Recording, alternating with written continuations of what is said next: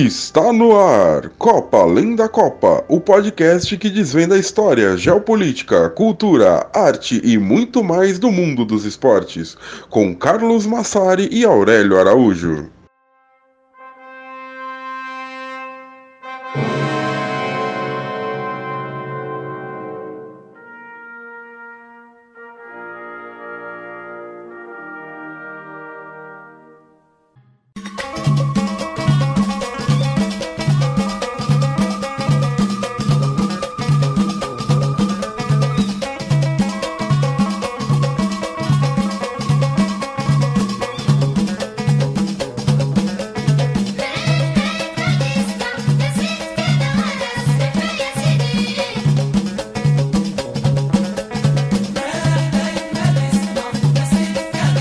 Dia, boa tarde, boa noite para vocês que nos escutam. Chegamos com mais um episódio de Copa Além da Copa.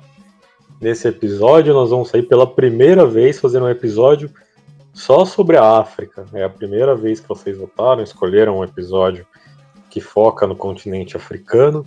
O tema do episódio desse mês é a ligação entre futebol e independência dos países do norte da África. Mais um episódio muito interessante, mais um episódio que deu aqui uma pesquisa que a gente achou muito legal, conseguimos achar muitas coisas interessantes. E aí, no fundo, você está ouvindo como introdução para esse episódio a Tislatine Onzar, que é uma cantora marroquina de música berbere, tradicionalmente, e ela é da cidade de Sous, e ela canta esses poemas que são repletos de nostalgia e emoção. Então aí a gente resolveu escolher essa cantora para abrir o nosso episódio, para colocar vocês no clima, e essa música que vocês estão ouvindo chama Selit Tikad Akgaras. Eu sou Carlos Massari e comigo Aurélio Araújo. Olá pessoal, tudo bem? É, muito feliz em sair um pouco da, do nosso eixo normal, né? a gente fez bastante programa sobre o Brasil já, agora fizemos alguns bacanas sobre a Europa.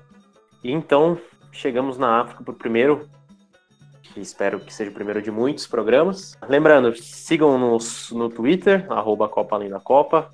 Leiam o nosso texto todo mês no Ludopédio, sempre tem a ver com o tema do podcast. Dessa vez, resolvemos falar um pouco sobre a Líbia, mais especificamente sobre o regime Gaddafi. Então, sobre um tempo um pouco posterior ao tempo que nós vamos retratar aqui nesse podcast. É mais um texto muito interessante lá no Ludopédio. Não deixem de ler assim que, que ele estiver no ar, a gente avisa vocês. Vamos começar então introduzindo questões geográficas e históricas desse episódio para que vocês tenham um panorama mais claro, né, sobre o que exatamente que a gente vai falar. O norte da África, oficialmente, é essa região do continente africano que vai da costa do mar Mediterrâneo até aproximadamente a metade do deserto do Saara. São cinco países que são considerados países do norte da África: Argélia, Egito, Marrocos, Tunísia e Líbia. É uma região que é relativamente rica e desenvolvida no continente africano. Todos os cinco países do norte da África estão no top 10 do continente, tanto quando a gente fala em PIB, quanto a gente fala em DH. Mas por que relativamente? Né? Porque a gente sabe que a África tem países muito pobres, então isso não significa tanta coisa assim. Ah, esses países do norte da África sofrem também com mazelas que são comuns. A África sofreram muito com o colonialismo e com o neocolonialismo, com as guerras civis, com regimes ditatoriais, com conflitos religiosos e tudo mais que costuma vir nesse pacote aí de problemas que os europeus causaram para a África, né? Como a gente sabe, o norte da África é um dos grandes berços da civilização humana. O Egito Antigo, por exemplo, existiu como Estado entre 3000 e 30 a.C., ou seja, uma existência de três milênios praticamente.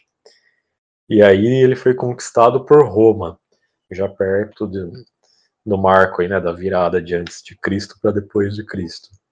E deu para a humanidade avanços em muitas áreas: matemática, medicina, edificação, topografia, mineração, navegação, arte, arquitetura, sistemas agrícolas, descoberta do uso do vidro, produção literária. Tudo isso acaba sendo base do que a gente considera hoje. e tudo isso fruto, portanto, do norte da África. O Egito Antigo ele ocupava o território que hoje pertence ao Egito, mas também se expandia a oeste e a sul.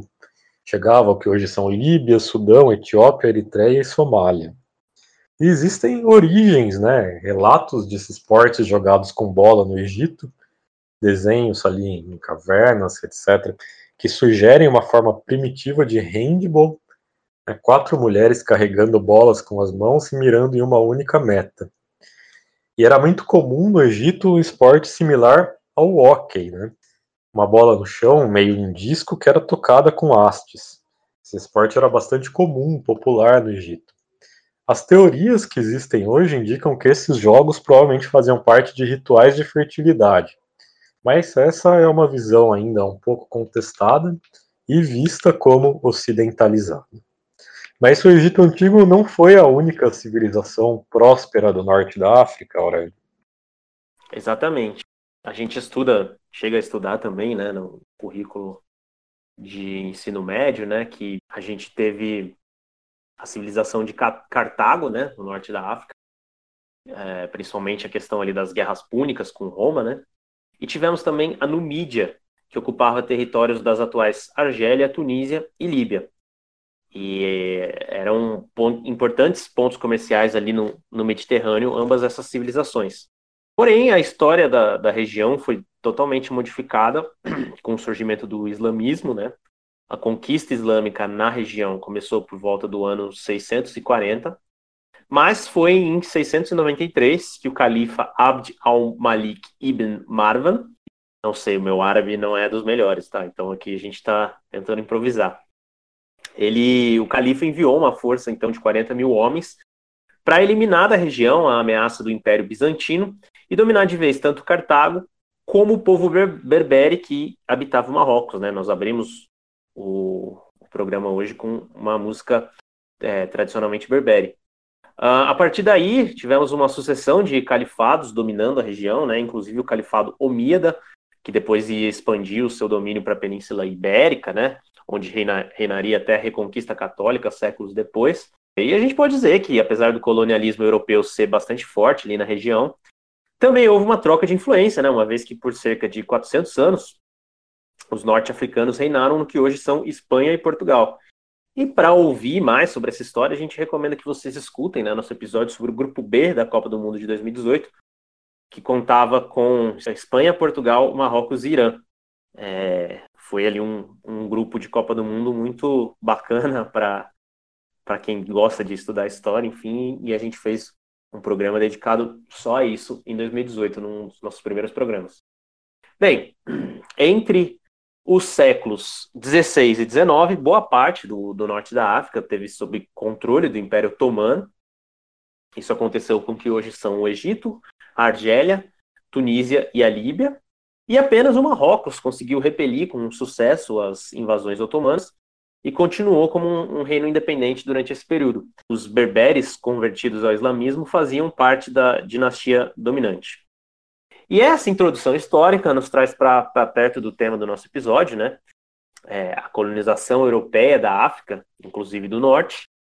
É, pela proximidade, países como França e Espanha já faziam ali da região uma grande área de interesse, né? Essas, é, esses, esses países sempre tiveram presentes ali na, na vida do norte da África durante esse período e até hoje, né? Mas no século XIX, com, com a expansão neocolonialista, quase todos esses países se tornaram colônias. Né? A gente começa falando sobre o Marrocos, né, que foi quem teve situação mais confortável, porque a Espanha já tinha territórios no local na época, como acontece inclusive até hoje, né, com os enclaves de Ceuta e Melilla. Mas ah, a Espanha acabou ampliando sua influência por toda a costa no século XIX, tornando a região um protetorado. E a França, por sua vez, também tinha suas zonas de influência, e os dois países europeus se estranhavam ali, brigavam pelo Marrocos. Em 1912, o Tratado de Fez tornou o Marrocos é, definitivamente um protetorado francês. É, isso levou a guerras e revoltas pela região, e a Espanha continuava ali com domínio sobre a região litorânea do Marrocos. O governo era franco-marroquino, tinha representantes dos dois lados, E ao mesmo tempo que a cultura local era preservada, os cidadãos marroquinos precisavam tomar partido das questões francesas, né, no, na época, como ir à guerra, por exemplo. A gente teve várias é, revoltas berberes na década de 1920, que levaram à perda de mais de 10 mil soldados europeus, mas acabaram sendo controladas. A revolta definitiva, claro que a gente está resumindo aqui a história, né? Mas a revolta definitiva do povo marroquino aconteceu em 1953, quando então o sultão Mohamed V, do, do qual a gente vai falar também mais para frente, foi é, mandado para o exílio em Madagascar, e assim começaram as movimentações por independência no Marrocos, que acabou se concretizando em 1956, com a saída definitiva tanto da França quanto da Espanha da região, embora a Espanha mantenha seus enclaves na costa até hoje. E na Argélia, Carlos, a situação parece que foi um pouquinho mais difícil lá, né? Na Argélia a situação foi bastante complicada, né? Foi uma colonização muito violenta da França, é, cheia de revoltas suprimidas, de massacres dos povos nativos. Para que vocês tenham uma ideia, existe uma estimativa de que a população de argelinos, no momento que a França conseguiu conquistar a Argélia, era de 3 milhões. E que nos primeiros 30 anos foram nada menos do que um milhão de mortos em decorrência de massacres, de doenças e de fome. Ou seja, um terço da população nativa argelina morreu em 30 anos. Um número realmente surreal. O sistema de governo da França na Argélia era similar a um apartheid e chegou a ser comparado com o nazismo, né, o jeito que o nazismo tratava os inimigos, e também com as atrocidades belgas no Congo, que é uma história também bastante brutal aí da história da humanidade. E a Argélia só conseguiu sua independência em 1962, ou seja, uma independência muito tardia. E depois a gente vai contar mais sobre isso, né? Porque o futebol teve um papel muito grande nisso. E esse é justamente aqui o tema central do nosso episódio. E o que, que aconteceu na Líbia, então, Aurélio?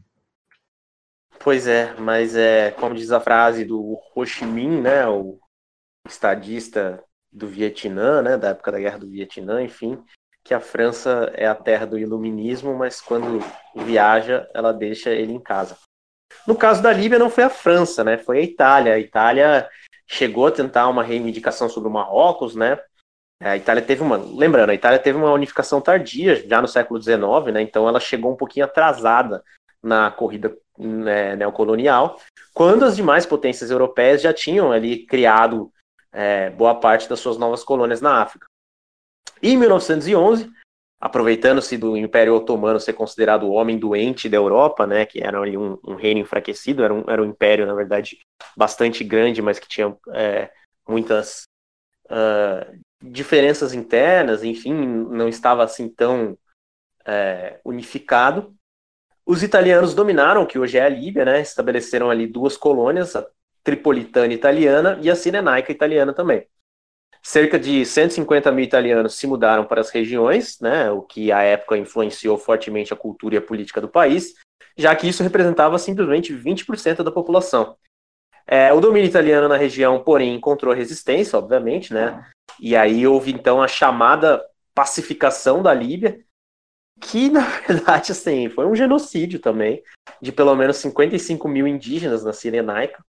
Entre 1928 e 1932, metade da população beduína foi morta, seja de forma direta ou seja por doença ou fome, né, nos campos de concentração que os italianos estabeleceram por lá.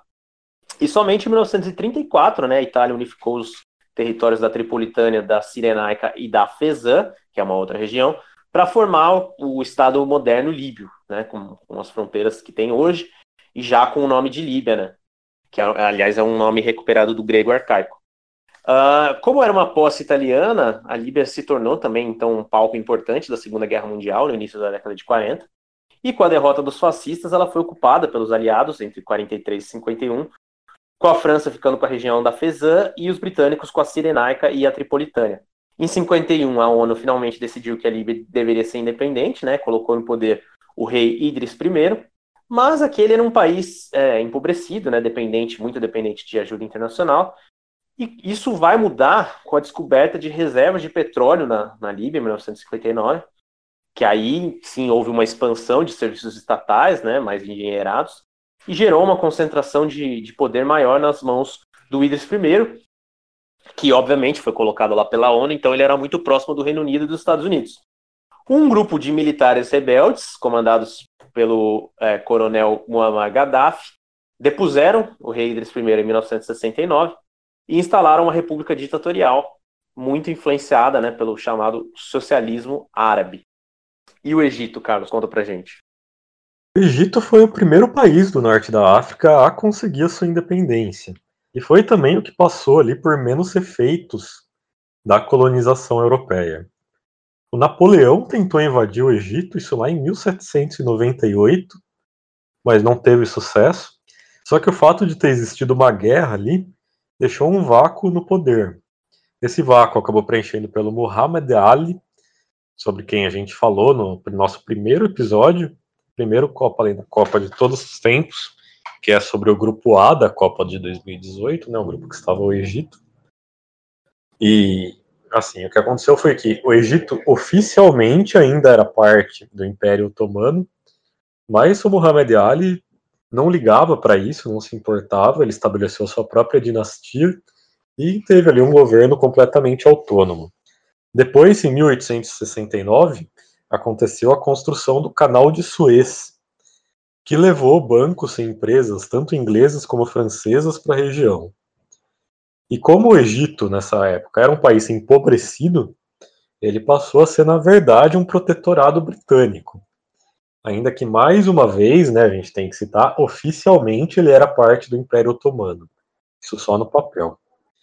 O Egito continuou nesse status aí, né, sendo ocupado pelos britânicos, mas não, não sendo oficialmente território britânico, até a Primeira Guerra Mundial, quando o governante do Egito da época, que era o Abbas II, decidiu enviar tropas em apoio ao Império Otomano. É, o Império Otomano, vocês devem lembrar, era rival da Inglaterra, né, da Grã-Bretanha na Primeira Guerra Mundial.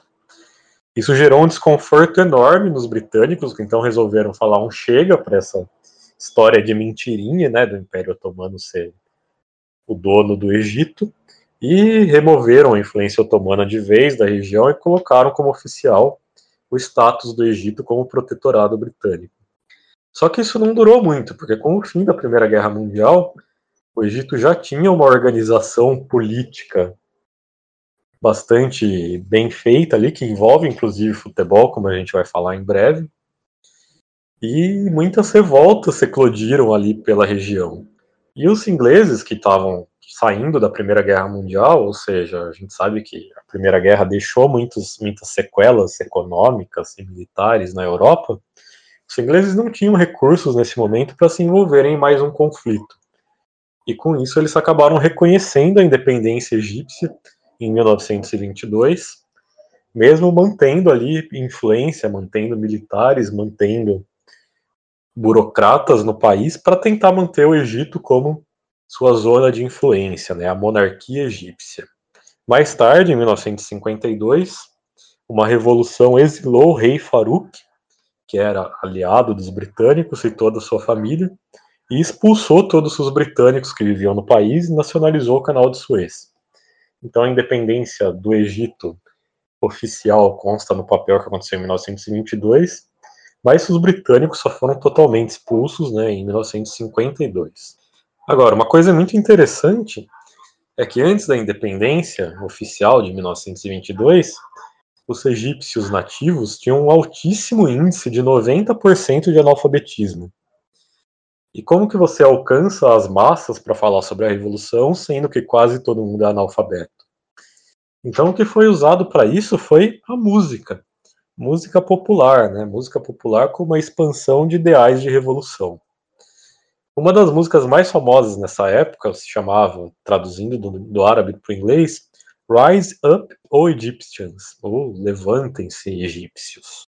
E mais tarde, né, recentemente, nesse contexto da Primavera Árabe da Revolução de 2013, um rapper chamado Dib regravou essa música Rise Up ou Egyptians em tom de rap, né, um tom bastante moderno, com participação de outro rapper também, que é o Ed Abbas. Então vamos escutar aí essa versão em rap de Rise Up ou Egyptians.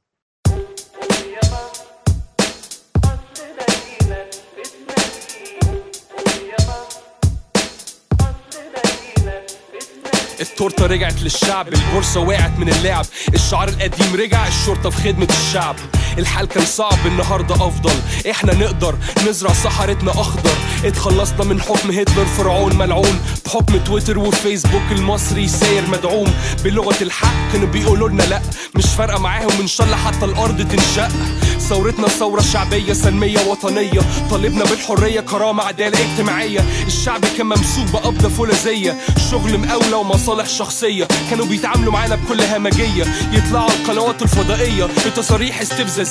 انتصرنا في 11 فبراير فرحة مليونية. ثغرات يا مصر يا بهية حققنا الحرية. ثورة بعد ما خلصت هلأ بعد مبلشة لدورنا شكلها وصلت وانت بعدك بتفرشي ولك قوم وقف لاحق بسنانك تفرشي ولك قوم وقف صديق نظامك عم يخزوي ثورة بعد ما خلصت هلأ بعد Bem, enquanto a gente continua ouvindo rap egípcio aí no fundo, só para é, finalizar essa introdução, a gente vai falar agora sobre a Tunísia, né?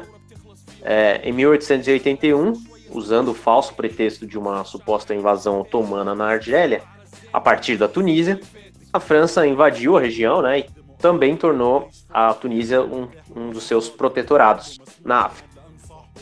Lá ela estabeleceu também uma grande colonização, né? A população de franceses na Tunísia, na Tunísia era de 34 mil em 1906 e saltou para 144 mil em 1945. A repressão na Tunísia não foi tão grande como na Argélia, né? Com o país recebendo uma, uma colonização mais de habitação. E da mesma forma, a independência veio de maneira pacífica, né? Sem a necessidade de guerras ou revoluções em 1956. Feita essa introdução, a gente pode então é, começar a brincar aqui no, no, conhecimento sobre futebol. Só que a gente, assim, primeiro de tudo, a gente tem que dizer que, como vocês viram, quando o futebol é, começa a ascender ali como um esporte e tudo mais, né, que, que é ali no final do século XIX, na virada para o século XX, nenhum dos países do norte da África era independente. Isso quer dizer que era difícil né, imaginar a formação de seleções nacionais, porque esses países não eram é, países de verdade ainda. Né? E é curioso você ver que as federações de futebol elas vão sendo fundadas, né, as federações nacionais mesmo, vão sendo fundadas oficialmente logo após a independência. Né? Então, a Federação do Marrocos é de 56, a da Tunísia é de 57, a da Líbia é de 62 e a Federação Argelina é de 64. E a única exceção é a do Egito, né? Foi uma federação fundada em 21 e o Egito tinha uma autonomia maior que os demais países dessa região, né? O que deu a eles a liberdade para se organizarem como país futebolístico antes, né? A própria Confederação Africana, né, a CAF, é de 57, com o Egito sendo um membro fundador, e inclusive é o único país da região norte que ajudou a fundar a, a Confederação Africana de Futebol. E, claro, também não é à toa né, que o Egito foi o primeiro país africano a disputar uma Copa do Mundo já na segunda edição, né, em 34. Agora, é óbvio também que antes, muito antes de surgirem essas federações, você já tinha futebol nesses países, né? Inclusive, muito antes da, da Copa Africana de Nações e da própria existência da CAF, já existia a União das Ligas Norte-Africanas de Futebol, criada em 1919. É, a partir de 1920, essa liga, inclusive, passou a promover um campeonato anual entre os times da África do Norte, né? Uma espécie de campeonato continental ali. Muito antes de qualquer outro campeonato continental, seja Champions League, né? Seja Libertadores, enfim. E esse campeonato durou até 56, então foi até de 1920 até 56, quando então as independências de Tunísia e Marrocos ocorreram, né, no, no mesmo ano. E os países passaram a focar na organização interna do futebol, foram finalmente fundar suas próprias é, federações nacionais, etc. e tal. Acho que antes de falar especificamente de cada país, né, Carlos, a gente pode falar um pouco de modo geral da, da chegada do futebol na África, né, que, enfim, como se deu esse processo. Isso é muito interessante da gente falar, porque o processo de introdução do futebol na África é diferente do, do processo de introdução do futebol no resto do mundo. A gente conta aqui como o futebol chegou ao Brasil, como o futebol chegou à Argentina, chegou à Espanha, chegou a todos os lugares que a gente já fez programas sobre. E quase sempre a gente conta, né, que o futebol chegou a esses países como essa coisa de ingleses que foram morar estudar nesses países e levaram uma bola e começaram a jogar futebol e foram vistos como malucos e depois o esporte começou a jogar. A chegada do futebol na África, ela não é uma coincidência, não é um fruto do acaso. Né? Não é ingleses morando em outro país querendo jogar futebol. Não, ele é premeditado. Né? O futebol chega de forma premeditada na África. Os europeus usaram o futebol na África como instrumento de colonização. Como já acontece isso de forma mais tardia, já é um pouco ali no começo do século XX, o futebol já era mais consagrado e popular, então levar o futebol para a África era levar uma forma de civilização europeia para o continente africano. Essa coisa de mostrar, olha, africanos, esses seus esportes aí que vocês lutam, não é civilizado. Civilizado é esse nosso esporte aqui. E é por isso que o futebol na África era parte do trabalho de missionários. Era comum em escolas fundadas por europeus. E ao mesmo tempo, né, se tentava levar a civilização através do futebol para a África, também se excluía a possibilidade dos africanos desafiarem de fato os colonizadores, porque levou um tempo para que os nativos pudessem formar times e jogar campeonatos oficiais. É engraçado que até hoje a gente percebe muito, né, como por exemplo, as seleções africanas que disputam Copa do Mundo quase sempre têm técnicos europeus. A gente nota muito essa coisa que é um fenômeno recente do futebol, que existia até a década de 80, começo da década de 90, o estilo de futebol africano, que era coisa, nossa, os africanos jogam futebol alegre, os africanos não sei o quê que a gente vê que isso vem sumindo e que os africanos jogam cada vez mais um futebol parecido com o futebol europeu. Então isso a gente nota que é até hoje a colonização do futebol na África acontecendo. É uma coisa que nunca deixou de acontecer, né? Agora, a gente se baseou aqui em alguns livros também para fazer esse episódio, e um deles chama Identity and Nation in African Football: Friends, Community and Clubs. Esse livro é uma coletânea de textos, é organizada pelo Chuka Onvumecheli e o Gerard Akindes. E ele traz muitos pontos de vista interessantes sobre o início do futebol na África e o seu papel no processo de formações de identidades nacionais. Ele cita, por exemplo, o psicólogo polonês Henry Tartfel, trazendo aí uma ideia de como que se formam as identidades simultâneas de grupos. Pode contar para gente o que, que o Henry Teifel pensa, Aurélio? Sim, o que diz o Teifel é que as pessoas têm variadas identidades simultâneas de grupos, né? E um exemplo citado pelo livro é o de um jogador de futebol angolano que joga por um clube europeu. Então, só com essa informação você já consegue entender três identidades: ser angolano, ser africano e ser jogador do clube X. É, em todas elas existe um senso identitário, né? Uma noção de nós contra eles. E a mesma coisa se aplica para torcedores, né? Então, quando um clube se identifica abertamente como tendo uma identidade, essa identidade automaticamente se transfere para os seus torcedores, que tendem a se identificar e defender essa, essa identidade, né, essa identificação, com ainda mais paixão. A gente vai ver isso logo mais é, no, nos exemplos que a gente vai dar de cada país. E um outro livro, o African Soccerscapes, How a Continent Changed the World's Game, do Peter Alege, é, nota que os europeus introduziram futebol na África com intenções colonizadoras e de supressão dos esportes e valores nativos africanos, só que o tiro acabou saindo pela culatra, né? Porque o futebol despertou tanta paixão através das identidades, né? que se tornou combustível das revoluções. Isso que é muito interessante, por isso que é, a gente está fazendo esse recorte histórico de falar sobre futebol e independência dos países africanos. Bom, é, a gente não vai falar muito sobre a Líbia nesse episódio, né? No nosso, porque o nosso, até porque o nosso texto do, do Ludopédio vai ser focado exclusivamente na Líbia esse mês.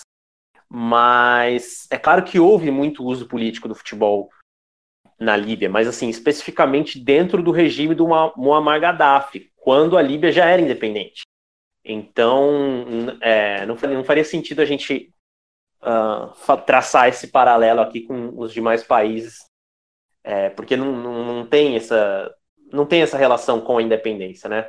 Mas para falar brevemente, é, o futebol chegou ao país né, após a colonização italiana, né, ao fim da guerra com o Império Otomano, pelo domínio da, da região. E o futebol já era um esporte consolidado na bota, né? Então a, as notícias sobre o cálcio já ocupavam um espaço é, grande na, na, imprensa líbia do início do século XX, porque era uma imprensa feita por italianos mesmo. É, o primeiro clube a ser fundado foi a Unione Sportiva Benghazi, na década de 10, já com uma mescla de jogadores locais e colonos, o que não é muito comum, a gente vai ver em outros países como isso é incomum, na verdade. A comunidade ítalo-judaica em Trípoli também fundou seu próprio clube de futebol, o Maccabi, né? Em 1920.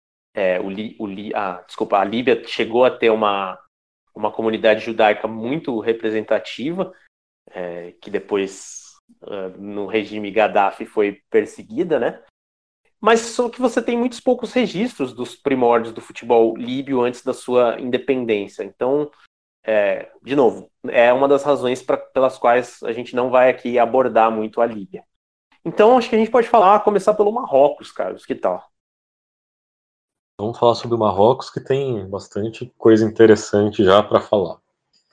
No Marrocos, né, diferente do que acontece em boa parte dos países do mundo, o futebol não chegou pelos ingleses, mas sim pelos franceses. E a especulação é de que o primeiro jogo de futebol do país tenha sido disputado em 1913, ou seja, um ano depois que o protetorado foi estabelecido. A França é, como a gente sabe, o berço da FIFA. Foi um dos países fundadores da entidade e a primeira sede da FIFA foi em Paris. E por isso, né, o primeiro jogo de Marrocos foi entre colonos de diferentes regiões, Fez contra Meknè. Em 1913 surgiu o primeiro clube de futebol do Marrocos, que era a União Sportive Marrocaine de Casablanca, a USM, e três anos depois surgiu o embrião de uma liga local, mas ainda contando só com jogadores europeus. Essa liga marroquina estava sob o comando da Federação Francesa de Futebol, assim como outras 22 ligas regionais, né, entre elas cinco do norte da África, além da do Marrocos, a da Tunísia, a de Argel, que era a capital de Argélia, e as de Oran e Constantina, que eram outras duas cidades argelinas isoladas geograficamente das demais ligas regionais francesas. Então essas cinco ligas se aproximavam para disputar campeonatos entre elas, né, e não contra os times franceses. E essa era a união das ligas norte-africanas de futebol nessa época. Os primeiros jogadores marroquinos de futebol mesmo só começaram a surgir a partir da década de 20. Eram jovens que iam até a França estudar e voltavam apaixonados pelo jogo. Aos poucos começaram a se multiplicar as equipes 100% marroquinas, que eram ligadas à comunidade muçulmana. E um marco histórico é quando o jogador Larbi Ben Mbarek ele se destacou tanto jogando na USM que em 1938 ele foi chamado para cruzar o Mediterrâneo e assinar com o Olympique de Marseille. E o Olympique de Marseille nessa época já era um gigante do futebol francês. Então o Mbarek se tornou o primeiro africano a jogar com a camisa da seleção francesa. Enquanto isso, né, no norte do Marrocos, em Tanger, como não existia um campeonato marroquino nacional, alguns clubes começaram até a disputar divisões inferiores do Campeonato Espanhol, e de forma heróica o Atlético de Tetuán conseguiu a promoção ao primeiro ano espanhol em 1950-51. Jogou contra gigantes como Barcelona e Real Madrid. Nessa época, como a gente falou em outros episódios, você já deve conhecer essa história, era proibido né, o uso de línguas estrangeiras na Espanha, e por isso o clube também teve que mudar de nome de Atlético para Atlético. Coisa sair do regime franquista. A partir da década de 30, a sociedade marroquina começou a ver movimentos nacionalistas por independência fervilharem. E o futebol começou a exercer esse papel, como o Aurélio citou agora há pouco, de criar uma identidade nacional e cultural em torno do esporte. Como foi que isso aconteceu, Aurélio? É, uma maneira de constatar isso, né, é ver o, aparecimento de times que levam o nome Maghreb, que inclusive é um nome que a gente é, usa também ali, aprende no, no ensino médio, a, a, a, se referir a essa região do norte da África, né. O nome Maghreb ele foi criado por muçulmanos árabes para batizar a região, né? E, e, é uma região que então que eles se referem que vai desde a cidade egípcia de Alexandria no leste até o Oceano Atlântico no oeste. E ela significa tanto terra ocidental como local onde o sol se põe. Então, é uma nomenclatura dada por eles mesmos. Então, isso mostra esse orgulho ali da língua, da região, enfim. E aí, o que acontece? O Maghreb, o Maghreb de Rabat é fundado em 1930, um clube de futebol, né? O Maghreb de Casablanca é fundado em 1938. O Maghreb de Fez é fundado em 1946 e por aí vai. Esses são alguns dos principais magrebes que surgiram na época ali, clubes de futebol com esse nome. E embora a independência ainda não fosse um tema assim discutido abertamente no Marrocos nessa época, a população pelo menos começa a discutir o fim da discriminação que, que os franceses, a população francesa do Marrocos tinha com eles, né? O maior símbolo dessa, dessa, desse movimento nacionalista por meio do futebol é a fundação do Wydad, que até hoje é um dos maiores clubes marroquinos, né? É, o que acontece? Na cidade de Casablanca, em 1935, você tinha jovens marroquinos que começaram ali a frequentar piscinas, infraestruturas esportivas dos clubes na região do Porto. É, só que esses clubes, né, essas instalações eram reservadas para os membros, né, que, que esses membros pertenciam à elite francesa da cidade, pertenciam ao povo mais rico, né, não era para qualquer um entrar ali. Então, os europeus incomodados começaram a banir a presença dos marroquinos nessas áreas. E a comunidade marroquina, então, se organiza e cria o seu próprio clube, né, com a permissão das autoridades francesas. Né. Em 37 é fundado o IDAD, que é um clube, a princípio, para a prática de polo aquático, só que ele cresce muito rapidamente, porque ele traz essa questão de identidade marroquina. Em 39, ele cria o seu próprio time de futebol, e esse time de futebol do Idade radicalmente inverte a lógica dos times de futebol de Casablanca, né? Porque na equipe titular é, são 10 jogadores marroquinos e um francês. É, era muito mais comum o contrário, né? 10 franceses e um marroquino. Então, isso faz com que desde o início o time de futebol ganhe muita popularidade. Nos anos 40, com, quando a França cai né, na Segunda Guerra Mundial e, e, é ocupada pelos nazistas, o nacionalismo marroquino cresce ainda mais, né, porque, enfim, vê, o colonizador se vê enfraquecido. O Idade é apontado como um clube modelo para a sociedade do Marrocos, e surgem outros clubes inspirados por ele, né, são como o Calcado de Marrakech, em 1946, e o Raja de Casablanca, em 1947. Um abraço para os nossos amigos atleticanos. Não, brincadeira, gente.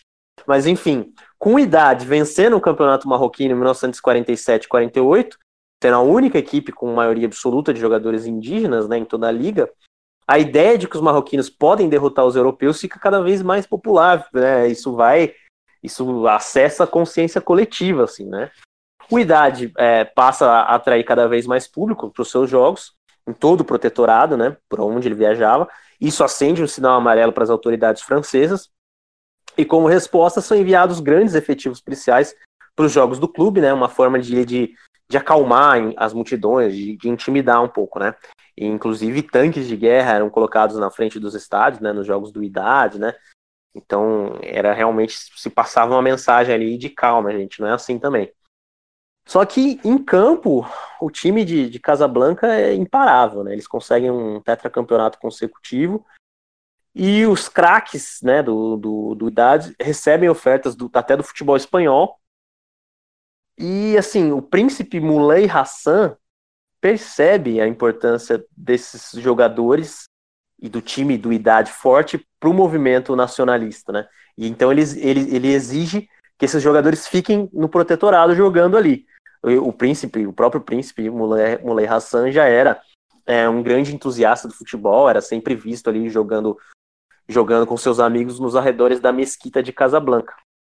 O último brilho da, da USM, né, o, um clube da colônia francesa, aconteceu em 52, 53, quando ele interrompeu uma sequência de títulos do, do Idade, né, que eu acabei de dizer que eles eram tetracampeões. Mas 53 também é o ano em que, como a gente disse lá no início do programa, o sultão Mohamed V é enviado para o exílio né, pelas autoridades francesas, justamente por apoiar a independência marroquina. Quando ele retorna em 56, já com a negociação pela independência bem sucedida, aquela liga marroquina submissa à França, obviamente, acaba, e a USM some do mapa, né, em 58, porque ela estava ligada a, a, esse passado colonial, né, que já não interessava mais. É, só para concluir, além do Larbi Ben Mbarek, né, que o, que o Carlos citou, que era um craque, né, que jogou na seleção francesa, o primeiro de muitos africanos a defender a seleção francesa. Outro, outra estrela surgida na, na USM, na extinta USM, foi o Just Fontaine, né? O, ele era filho de pai francês e mãe espanhola, ou seja, ele simbolizava o Marrocos da época do protetorado, que tem até hoje, né, o recorde de gols numa única edição da Copa do Mundo. Ele marcou incríveis 13 gols em seis jogos na Copa do Mundo de 58, inclusive enfrentou o Brasil de Pelé e companhia limitada. É, o futebol está tão ligado à independência marroquina, né, que em 19 de novembro de 56, ou seja, um dia após a independência do Marrocos, o sultão Mohamed V, justamente, ordenou que a federação do país organizasse um novo torneio para celebrar, né, que, que se chamou a Copa da Independência. É, os 16 melhores colocados do torneio acabaram formando a primeira divisão do futebol do Marrocos a partir daí. E o campeão, só para coroar essa independência marroquina, só podia ser o Idades de Casablanca mesmo, foi então o campeão da Copa da Independência. E na Tunísia, Carlos, vamos falar um pouco sobre ela. Da Tunísia, só não quero deixar o nosso episódio aqui sem recomendações de filmes, né? E a gente não pode deixar de citar, já que o Aurélio falou aí sobre a ocupação francesa em Casablanca durante a Segunda Guerra Mundial, o período né, da, da França de Vichy, que a gente citou no episódio passado e tudo mais. Se você não assistiu, por favor, assista um dos maiores filmes já feitos nesse planeta, que é justamente Casablanca, né, filme de 1942, que é um monumento da sétima arte, não é um filme sobre isso exatamente, mas mostra como que, que estava ali Casablanca durante a Segunda Guerra Mundial. Então fica essa recomendação que é muito importante. Mas na Tunísia, né, o primeiro clube de futebol que a gente tem registro surge em 1905, que é o Racing Clube de Tunis. E uma liga metropolitana aparece em 1910 com todos os clubes ainda sediados na capital do país. Aqui a gente encontrou informações diferentes, né, porque existem informações de que esses clubes ainda são todos de jogadores franceses, são todos clubes de né, não permitidos para os nativos. Só que, de acordo com aquele livro que a gente citou antes, que é a coletânea de textos sobre o futebol africano, esse livro coloca o Racing Clube de Tunis como o primeiro clube fundado por nativos na região, antes até do Al-Ali, que a gente vai citar mais tarde. Então fica aí essa dúvida nossa, uma, uma dúvida que a gente não conseguiu ter certeza aí de qual é o caminho real da história. É, bom, o futebol começa a se espalhar pela Tunísia depois da Primeira Guerra Mundial, né, com a criação da Liga Tunisiana de Futebol em 1921, mas essa liga é subordinada à Federação Francesa.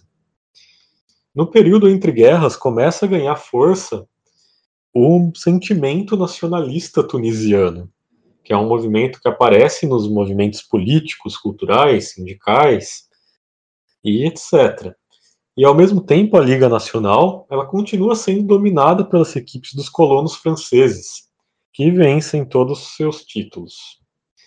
A sequência hegemônica dos clubes franceses é criada só em 1939, quando o Esperance Sportive de Tunis, que é aí sim um clube ligado à comunidade tunisiana, vence o título. A história do Esperance ela é muito ligada ao nacionalismo tunisiano, até porque ele surge antes do primeiro partido político tunisiano, e até mesmo antes do primeiro sindicato. Então, em 1917, dois jovens de apenas 19 anos criaram um clube de futebol que tinha a ideia de ser voltado apenas à comunidade muçulmana. E essa ideia ela foi inicialmente barrada pelas autoridades francesas, né, porque para que uma organização existisse nessa época, era preciso que um francês a comandasse. Então foi imposto um presidente ao Esperance, mas dois anos depois ele acabou afastado quando o clube já tinha permissão para ter as suas atividades. A gente citou né, que a Tunísia teve uma colonização mais branda, mais de população mesmo, né, de povoamento. Então a comunidade muçulmana ela era tipo bastante alienada na Tunísia. E os fundadores não tinham ideia de como montar um estatuto para o clube, né, não tinha muito o que fazer, e com isso eles acabaram copiando o estatuto do Racing de Tunis. Isso foi feito às escondidas, né, antes que os próprios membros do Racing pudessem perceber que o seu estatuto tinha sumido. As cores escolhidas por Esperance inicialmente foram o verde e o branco, que são mundialmente identificadas com o Islã, mas depois foram alteradas para vermelho e amarelo, que representam o sangue e o ouro. É, o Esperance ainda chegou a paralisar suas atividades por dois anos na década de 50, em apoio à causa da independência, porque a ideia deles era ressaltar, ó, com essa paralisação, que não era normal lutar por independência e jogar futebol ao mesmo tempo. E o futebol foi uma arma política no movimento de independência tunisiano, o Habib Bourguiba, que era o líder nacionalista que depois se tornaria o primeiro presidente da Tunísia pós-independência, fundou em 1934 o partido Nel Destur, que em 1946 tentou fundar uma liga de futebol islâmica, o que obviamente foi desautorizado pelas autoridades francesas. O Bourguiba, atento à popularidade do Esperance, também chegou a ser dirigente do clube mas por muito tempo, né, o campo de futebol era a única arena permitida para que os tunisianos desafiassem seus colonizadores. Nos anos 30, uma música chamada Humat al-Rima, que quer dizer Defensores da Pátria, tornou-se uma espécie de hino da independência, e ele acabou se tornando meio que um segundo hino nacional do país. E depois, em 1958, ele foi trocado, né, quando existia um concurso para escolha de um novo hino. Só que em 1987 ele foi realçado à condição de hino nacional da Tunísia e é assim desde então. Então, Rumat al-Rima é uma canção nacionalista tunisiana, um símbolo da independência e hoje o hino nacional, e a gente vai escutar agora esta música.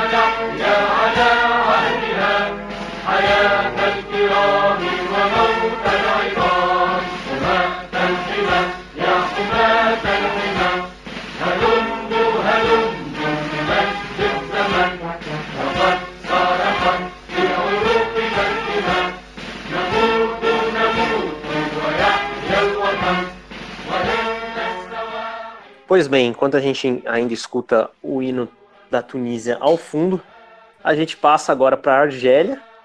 Teve uma situação mais delicada, como dissemos no início do programa. É, e foi, acabou sendo o primeiro país do norte da África a receber o futebol, né? Isso aconteceu ainda no final do século XIX, na cidade de Oran, que inclusive chegou a ter uma liga regional, como a gente também já mencionou, né? O Carlos falou é, ali quando estava falando do Marrocos. É, clubes começaram a ser fundados no país, tanto com raízes francesas, como também espanholas, italianas e até mesmo maltesas. Os argelinos, mesmo, porém, passaram um bom tempo banidos da prática do esporte em clubes. É, foi só após o final da Segunda Guerra Mundial que os clubes formados por argelinos e muçulmanos começaram a se proliferar. A Federação Argelina de Futebol foi integrada à Federação Francesa, com 54 clubes e 5 mil jogadores, é, mais tarde, no período da, da independência, já eram 254 clubes e 27 mil jogadores. Então o futebol tem aí um crescimento acelerado. E essa integração, obviamente, gerou um efeito de, de, de enfraquecimento dos clubes argelinos, uma vez que os grandes jogadores rapidamente eram levados para os grandes clubes franceses.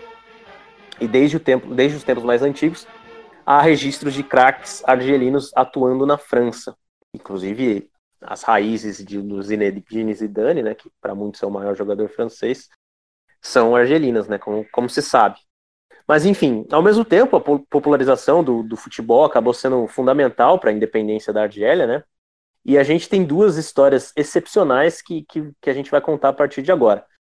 Vamos começar primeiro com o dia 13 de abril de 1958, quando foi criado o time da FLN, né, a Frente de Liberação Nacional em meio à guerra da independência da, da, da Argélia, né, a ideia era promover o nacionalismo também a partir do futebol e ter um efeito psicológico ao mostrar o quanto os argelinos lutariam pela independência, chegando até a abandonar suas carreiras de sucesso como jogadores na França pela causa.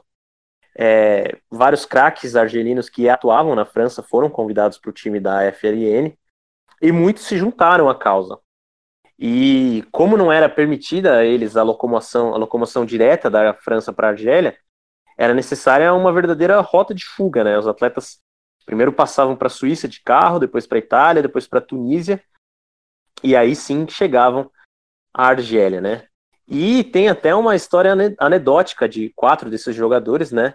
O Abdelhamid Bouchouk, que jogava no Toulouse, o Abdelhamid Kermali, que jogava no Lyon, o Rachid Meklouf, que jogava no Saint-Étienne e teve até passagens pela seleção francesa, e o Mokhtar Ribi, que jogava no Avignon. É, um carro com esses quatro jogadores foi parado para fiscalização na fronteira, e acreditando que eles seriam presos, né, os jogadores ficaram muito nervosos, né, mas os guardas só pediram autógrafos para eles, né. O Mohamed Maouche do, do Reims não teve a mesma sorte e acabou inclusive sendo preso na, na fronteira. Mas o time da, da FLN se reuniu ainda em abril de 58 e começou a preparar uma turnê para divulgar a, a causa argelina, né? E toda a mídia internacional notificou o desaparecimento ali de 10 jogadores de clubes franceses. A ideia da, da formação do time partiu do Mohamed Boumezrag, um ex-jogador que era então um dos líderes né, da, da liberação, é, hoje ele, inclusive, é nome do Estádio Olímpico de Schleff. O grande organizador, porém, foi o Ahmed Ben Bella, que teve uma, uma longa carreira no Olympique de Marselha e sempre pensou no potencial político do futebol.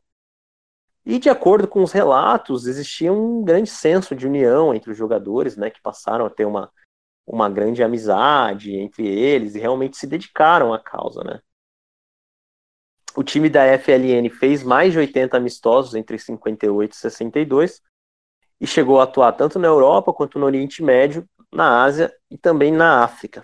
É, ganhou 56 jogos. Mas a, a, França não aceitou muito bem né, esses jogos da FLN, Carlos. É, você pode contar um pouco mais sobre isso? Fato, não, né? A França, inclusive, entrou com um recurso na FIFA para proibir os jogos da FLN e pediu punição às seleções nacionais oficiais que aceitassem enfrentá-la. E, pela lei da França, os jogadores foram condenados a 10 anos de prisão e serviço militar forçado. Esses jogadores aí que, que eram os desertores. Né? Mas, longe da França, os jogadores não estavam se importando com isso. Eles continuaram jogando e desfilando um belíssimo futebol. Era um time muito forte e aplicou goleadas em seleções consagradas. Né? Entre os resultados mais incríveis dessa seleção da FLN, tem um 6 a 1 sobre a Iugoslávia, um 6 a 2 sobre a Hungria e um 6 a 0 sobre a União Soviética. seja, você vê que realmente impressiona os resultados que conseguiu o time da FLN. E o destaque desse time era o jogo fluido e criativo. O Rashid McLouf conta que o esquema tático era o 4-2-4, mas todos os atletas tinham liberdade de movimentação e podiam se apresentar em qualquer lugar do campo. E a ideia era reproduzir taticamente o desejo e o motivo daquele time de existir, né, o sonho de liberdade. E mais tarde, como a gente sabe, outras grandes seleções seguiriam caminhos táticos semelhantes, né, talvez aí como própria inspiração dessa seleção da FLN. A Argélia conseguiu oficialmente a sua independência em 1962 e com isso as penas impostas aos jogadores foram revogadas. E alguns dos jogadores foram convidados para voltar a atuar no futebol francês. E teve uma parte desses jogadores que aceitou o convite, entre eles o Rachid McLouf. Ele disse aí, né, em depoimento, que ele ficou muito nervoso sobre como que seria a volta dele ao Saint-Etienne, né, no clube do qual ele era ídolo antes de ir lá jogar pela FLN. Ficou temendo como que ele seria recebido, mas que ele ficou surpreso e percebeu que quando ele voltou em seu primeiro jogo em 1962, todo o estádio aplaudiu ele e cantou o nome dele quando ele deu o primeiro toque na bola. Então, apesar de tudo, o Rashid McLoughlin continuou aí como um ídolo do Saint-Etienne, continuou sendo amado pela torcida mesmo, tendo lutado ali pela independência argelina. Outro fato curioso sobre o futebol argelino é que o Albert Camus, que é um escritor e filósofo que inclusive venceu o Prêmio Nobel de Literatura, era um pied noir, né, um pé negro, ou seja, era um francês nascido na Argélia. Ele nasceu em 1913 e, como o futebol já era bastante popular na sua juventude, também se interessou por jogar. Ele foi goleiro no juvenil do Racing Université de Argel entre 1928 e 1930, mas precisou abandonar o futebol devido a uma tuberculose. Isso fez né, com que o futebol perdesse, talvez, a gente não sabe o quanto ele era bom, mas que a literatura ganhasse. O Camus, que era um grande existencialista, deixou uma frase importante sobre o futebol para a posteridade. Ele disse: Após muitos anos em que o mundo me deu várias experiências, o que eu sei com maior certeza sobre moral e deveres dos homens devo ao futebol. Considerando que ele escreveu muito sobre essas questões, essa é uma admissão muito significativa. Mas enfim, tem uma outra história sobre a independência da Argélia no futebol que a gente já contou em um episódio anterior, Aurélio. Pois é, Carlos. Bom, a gente já contou essa história, mas tem tudo a ver com o episódio que a gente está gravando, então é, faz todo sentido a gente contar mais uma vez, né? É, o primeiro clube exclusivamente para nativos fundado na Argélia foi o Mouloudia Clube d'Alger, o MCA, em 1921 os argelinos eram uma população marginalizada, né, sem acesso aos benefícios que os colonizadores brancos tinham. Então eles rapidamente abraçaram esse, esse clube, né, o MCA, como seu clube de coração. E outros, outras equipes surgiram, né, seguiram esse fenômeno, e a gente pode até perceber isso pela estatística né, de, de expansão de número de clubes da Argélia que a gente já citou. E um deles era o União Sportive de la Medina d'Alger, conhecido como USMA, o USMA, né? É, as autoridades perceberam o poder que esses clubes tinham sobre a população, né, a possibilidade de inflamar revoltas, e estabeleceram uma cota mínima de jogadores franceses nos clubes argelinos, né, visando criar um balanceamento. Muito parecido com a situação que a gente citou, tanto de Marrocos quanto de Tunísia, né, de clubes reforçando essa identidade, mas na Argélia, é, desde o começo, a situação foi mais complicada, então era uma situação mais explosiva, né.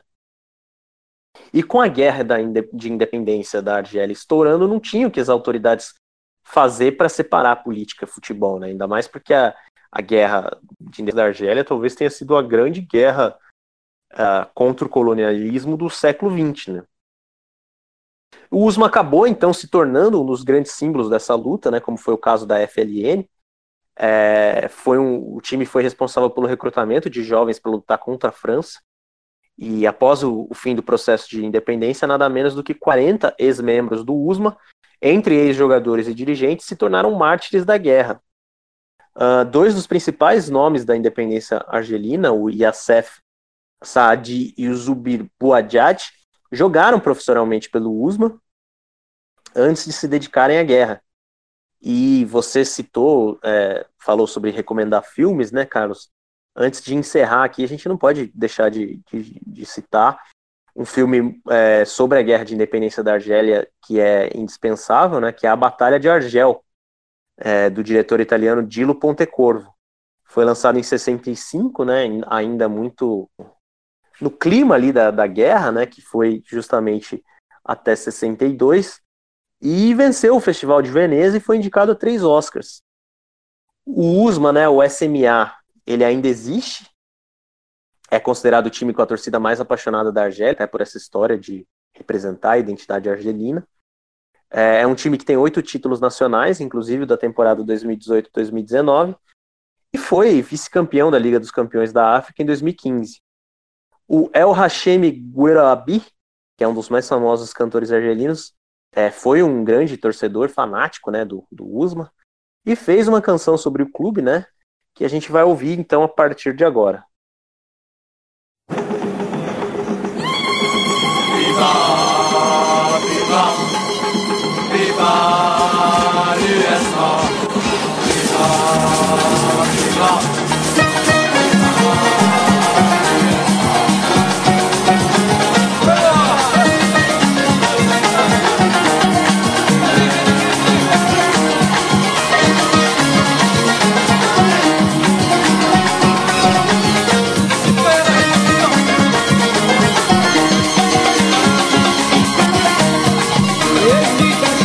الكورة.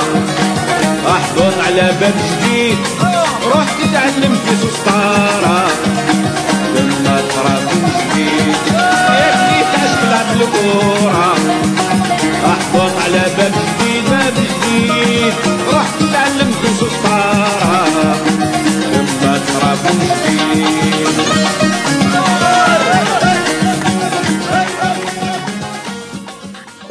complementar a parte cinematográfica do episódio, enquanto vocês continuam ouvindo El Hashem Geraobi, é um filme muito interessante sobre os efeitos aí da colonização da França no norte da África, é o Cachê, do Michael Haneke. É um cineasta bastante polêmico aí, que faz muito sucesso recentemente. E não é muito comum que a gente veja filmes desses países, né? Eles não chegam muito aqui no, uma coisa, mas ano passado chegou um filme argelino, até no circuito brasileiro aqui, um filme chamado Papicha. Não é lá um filme muito bom, mas não deixa de ser interessante. E existia um grande cineasta egípcio, né, um dos grandes cineastas aí do final do século XX, que é o Youssef Chahine. Então também, se vocês tiverem interesse em conhecer cinema egípcio, ele é um diretor aí que vale a pena vocês buscarem.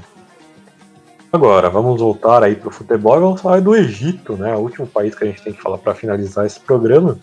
E não existe como a gente falar da história da revolução e dos esportes no Egito sem falar do time mais importante do país, que é o Al-Ali, né? Intimamente ligado com os processos nacionalistas. A gente já mencionou, acredito que no texto também, né? O texto ali que a gente fez sobre a questão da, da Líbia, que Al-Ali significa nacional em árabe, né? E esse nome não é por acaso, ele tem a ver com o momento que o país vivia à época. Então, como a gente citou lá na, na parte da, da história, da introdução, no final do século XIX e no início do século XX, o Egito era um protetorado não oficial britânico. Ainda oficialmente sobre o Império Otomano, o país tinha uma enorme influência britânica em todas as suas esferas. Por isso, foi comum já o surgimento de clubes de futebol nessa época, mas todos ligados à elite britânica que ocupava as terras egípcias. Só que no Egito já existia um nacionalismo fervilhante, porque já, já tinha acontecido antes um movimento para se livrar da influência otomana. Né? E, obviamente, pelos nacionalistas e patriotas egípcios, os britânicos não eram nada bem quistos. Existia uma necessidade clara de expulsá-los. Pau ali que é o Al Ali original, né, o nacional original desses clubes árabes, ele é fundado em 1907 não como um clube dedicado ao futebol originalmente, mas sim como um lugar que estudantes e jovens nacionalistas egípcios possam praticar exercícios físicos livremente e se desenvolverem para a revolução. Então, de acordo ali com a informação do livro que a gente citou, né, a gente já disse que essa informação é contestada, ele é o segundo clube totalmente fundado por nativos no norte da África depois do Racing Clube de Tunis. Apesar de ser um movimento nativo, né, o surgimento do Awali não é um surgimento popular, mas ele é parte de uma elite nacionalista egípcia. A gente pode notar, por exemplo, o primeiro presidente honorário do clube foi o Saad Zaghloul, que na época era ministro da Educação e depois da independência foi primeiro-ministro do Egito, e que o Talaat Harbi, que era presidente do Banco do Egito, doou uma enorme quantidade de dinheiro que ajudou o clube a se estabelecer. Então, inicialmente, com esse propósito de gerar jovens fortes, né, que fossem capazes de lutar na revolução, aos poucos o Al-Ali foi se tornando um, um clube de futebol, né, porque o futebol se popularizou e passou a ser a atividade principal do clube. Então, o time de futebol do Al-Ali foi oficialmente forçado em 1911 e em 1915 ele começou a excursionar pelo Egito e ajudou a popularizar o futebol por todo o país. Muitos dos jogos feitos nessas, nessas excursões eram contra times de soldados britânicos, o que inflamava ainda mais o sentimento revolucionário e criava para o clube uma popularidade não só na capital, mas no país inteiro. E o Aurélio já falou né, que o Egito foi o primeiro país africano a ter uma seleção de futebol, e isso aconteceu antes mesmo da independência, em 1920, com o Egito já disputando partidas oficiais, inclusive participando das Olimpíadas de 1920. E depois, né, a independência veio em 1922 e a primeira participação em uma Copa do Mundo em 1934. Vale a gente mencionar também que o Zamalek, que é o arquirrival do Al-Ali, também é um clube que desde o início aceitava os nativos. Ele foi fundado em 1911 por um advogado belga, o Georges Mersbach, com a intenção de ser aberto para belgas, egípcios e todos os demais estrangeiros. Na época, os maiores clubes ainda eram todos exclusivos para britânicos, então o Zamalek, assim como o Al-Ali, também é uma exceção ali, e não à toa hoje são os dois clubes mais populares do país. O Zamalek tinha raízes ainda mais fortes nas elites do que o Al-Ali, uma vez que o Merzbach era amigo pessoal do Abbas II, que era o Khediva, né, como era chamado o governante do país. E ele facilmente conseguiu com que a nobreza aderisse ao seu clube. Então, essa rivalidade entre o Al-Ali e o Zamalek foi regada pela política em todos os momentos chaves da história egípcia, da independência até os dias atuais. Mas isso é uma história para outro episódio. Por hoje a gente fica por aqui. A gente agradece muito a audiência de vocês. A gente lembra vocês de seguirem a gente no Twitter, de sugerir temas para o próximo episódio, de votar, de ler o nosso texto no Ludopédio. Mais uma vez foi um prazer pesquisar o tema e fazer esse podcast. E até a próxima. Sim, Carlos, só para concluir é isso. É, a gente contou a história de, desses países ligados à independência, né, a chegada do futebol e tudo mais, mas tem muito uso político do futebol na África, na América, na Europa, em todos os lugares e obviamente nesses países do norte africano. Então fica aí aberta a possibilidade de, um, de um, em algum momento a gente retornar a eles. Mas é isso, pessoal. Obrigado pela atenção. Não esqueçam do nosso texto do, do, do Ludoped, que vai falar sobre a Líbia. E até a próxima.